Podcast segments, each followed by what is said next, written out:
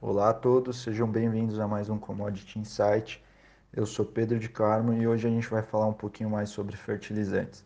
Os fertilizantes a gente tem visto nessa safra, que vai entrar agora e do final da safra passada para cá, um aumento muito alto de preços, né? Então, se a gente fala é, de preços de adubo fosfatado, mais comumente usado aí, principalmente nas é, culturas anuais que seriam MAP, que gera grande volume, né? É, estaríamos falando hoje em níveis de preço de 700 dólares a tonelada, o que na média dos últimos anos seria aproximadamente 400 dólares a tonelada. Então, estamos falando de 300 dólares a mais é, de custo desse insumo. O cloreto de potássio, a gente viu uma alta expressiva desse, desse insumo onde na média dos últimos anos a gente estava trabalhando em torno de 280 dólares a tonelada e hoje estamos trabalhando em torno de 750 dólares a tonelada. A ureia também não é diferente, principalmente por se tratar de um subproduto do petróleo. A gente tem visto o aumento do petróleo também. Então, é, consequentemente, houve um aumento da ureia nesse sentido. E a gente também nesse canal falou um pouquinho mais sobre petróleo. Se você tiver interesse em entender um pouquinho mais a dinâmica e como que o petróleo também afeta outras commodities e o mercado brasileiro, basta você nos seguir e escutar os nossos podcasts. Então, é, quando a gente fala de insumos agrícolas, muitas vezes a gente tratar de dólar ou reais às vezes não é a língua do produtor. Então, é interessante a gente trazer isso para uma língua um pouco mais comum e mais fácil para o produtor entender o que, que de fato está é, tá sendo esse custo para ele. E, por exemplo, pensando em soja, que é uma das grandes culturas do Brasil, é, o preço, o valor é, para o pro produtor brasileiro é em sacas de soja. Então, muitas vezes você vê o produtor falando: ah, eu vou comprar uma propriedade, eu vou pagar um milhão de sacas de soja nessa propriedade, porque essa é a moeda dele. Então, um fator interessante para a gente é, trazer para essa discussão é a gente fazer a relação de troca, ou seja, considerando o preço da saca de hoje, é, quantas toneladas, ou por exemplo, uma tonelada, quantas sacas de soja eu consigo comprar, por exemplo, de cloreto de potássio. Ou seja, se hoje, no nível de preço que a gente está tratando o cloreto de potássio acima de 750, 800 dólares a tonelada, eu precisaria ter uma, uma, um saco de soja a 160 reais, aproximadamente 27 sacas de soja para comprar uma tonelada de cloreto de potássio é um valor extremamente alto e eu vou mostrar porque é alto, porque a gente tem os históricos dessa relação de quantidade de sacas por toneladas é, do insumo em si, do fertilizante, em relação às safras passadas. Então eu vou apresentar melhor esses valores. E se a gente coloca esses valores para dentro da porteira, ou seja, é, se eu coloco em doses, né? Então, por exemplo, o cloreto de potássio, a gente não usa uma tonelada em um hectare, que é uma é, geralmente a, é, é, a medida que a gente usa, né? Então, o, em geral, para soja, o produtor usa 0,2 toneladas é, de cloreto de potássio por hectare.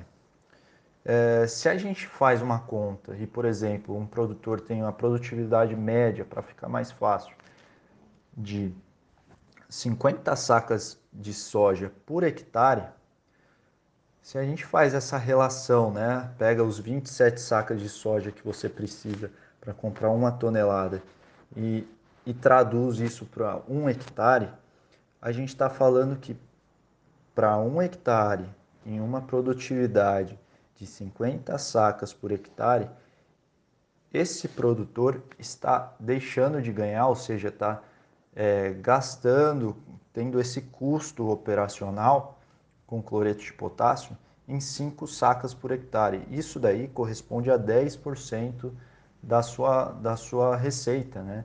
Então, dos 50 sacas, 5 sacas por hectare fica só para cloreto de potássio.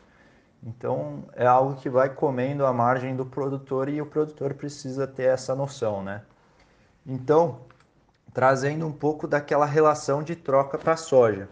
É, no o MAP, hoje, é, nessa safra que vai se iniciar, a gente está tendo uma relação de 26 sacas de soja para ter uma tonelada de MAP. É, e na safra 2021, essa relação foi 16,8, que foi uma das melhor, menores dos últimos anos. É, para o cloreto, por exemplo, está em 27 sacas para ter uma tonelada de cloreto. É, na mesma safra 2021, que foi a menor relação de todas, foi 11,93 sacas para ter uma tonelada de cloreto. Então, a gente vê como que essa, essa dinâmica para essa safra está alta, né? Então, os custos estão altos, o dólar está alto, então o produtor precisa estar atento a essa questão.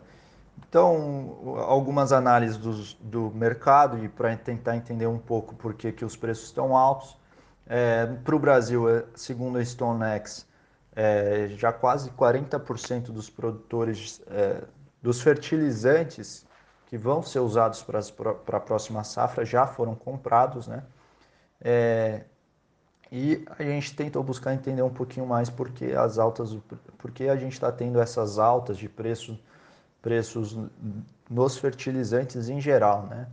Uh, em um relatório do, do Banco uh, Itaú, TBA, nos trouxe que, por exemplo, no caso do fosfato, é, a possibilidade das altas do preço é muito por causa da competição com a demanda dos Estados Unidos, porque os Estados Unidos antecipou a compra para evitar a taxação dos produtos russos e marroquinos e também tem os rumores é, de possíveis tarifas de exportação da China para, para os fertilizantes fosfatados e nitrogenados, que nesse caso eles estão visando abastecer o mercado interno. Isso pode estar contribuindo para o aumento desses preços. Já para, para o mercado potássico, o que pode estar causando essa, esse aumento de preço são as sanções políticas à Bielorrússia. E a Bielorrússia nada mais é do que a segunda maior produtora de potássio do mundo. Então pode ser um fator que pode estar causando é, esse aumento de preços. Outro fator seria a questão logística, né? A gente está vendo um aumento do petróleo, então é, inevitavelmente tem esse custo maior de logística. A gente também vê um aumento é, por, por conta do aumento das margens das commodities, né, muita gente vai expandir a área plantada, então a gente está vendo um crescimento de 6 a 7% de, de volume de entrega de fertilizantes maior do que o ano passado, muito por conta do aumento da área. Então, no curto prazo, é importante que essa, essa logística continue com boa fluidez para que nos próximos meses os fertilizantes sejam entregues durante a janela de plantio ou o período é, de, de aplicação, né? que seja necessário para os produtores é, estarem prontos para o plantio.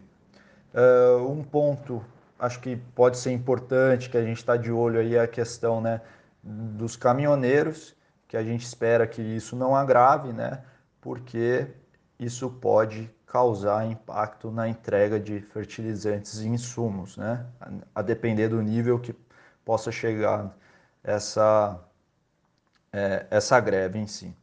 E daí pensando, é, pensando nisso tudo que a gente passou, é importante que o produtor é, tente entender um pouco mais dessas complexidades comerciais fora da porteira, da porteira para dentro o produtor já é muito bom no que ele faz, né? Então é interessante que o produtor esteja atento ao mercado para que ele consiga garantir as margens dele, né? Nesse sentido, hoje é, existem diversas ferramentas no mercado que pode ajudar o produtor, conforme o perfil dele, a se adequar uh, para garantir as margens, ou seja, o que a gente chama hoje de hedge é, seria uma boa opção, principalmente porque os insumos, o custo de operação são dolarizados, as receitas também, as commodities também são dolarizadas. Então, você, como um produtor rural, estar exposto a essa variação, essa volatilidade, isso inevitavelmente pode estar comendo a margem do seu negócio. Então, é interessante você tentar buscar entender um pouco mais sobre é, opções de hedge no mercado para que você consiga se proteger dessas variações e evitar perdas é, por volatilidade do mercado. Então, muitas vezes você deveria buscar ou informação, apoio para você mesmo conduzir isso, ou alguém da sua confiança é, que consiga te dar essa consultoria para melhor direcioná-lo nesse sentido comercial. É, do nosso ponto de vista é isso. Queria agradecer a atenção de todos e a Dank Consultoria e Treinamento está aqui para apoiá-los. Obrigado.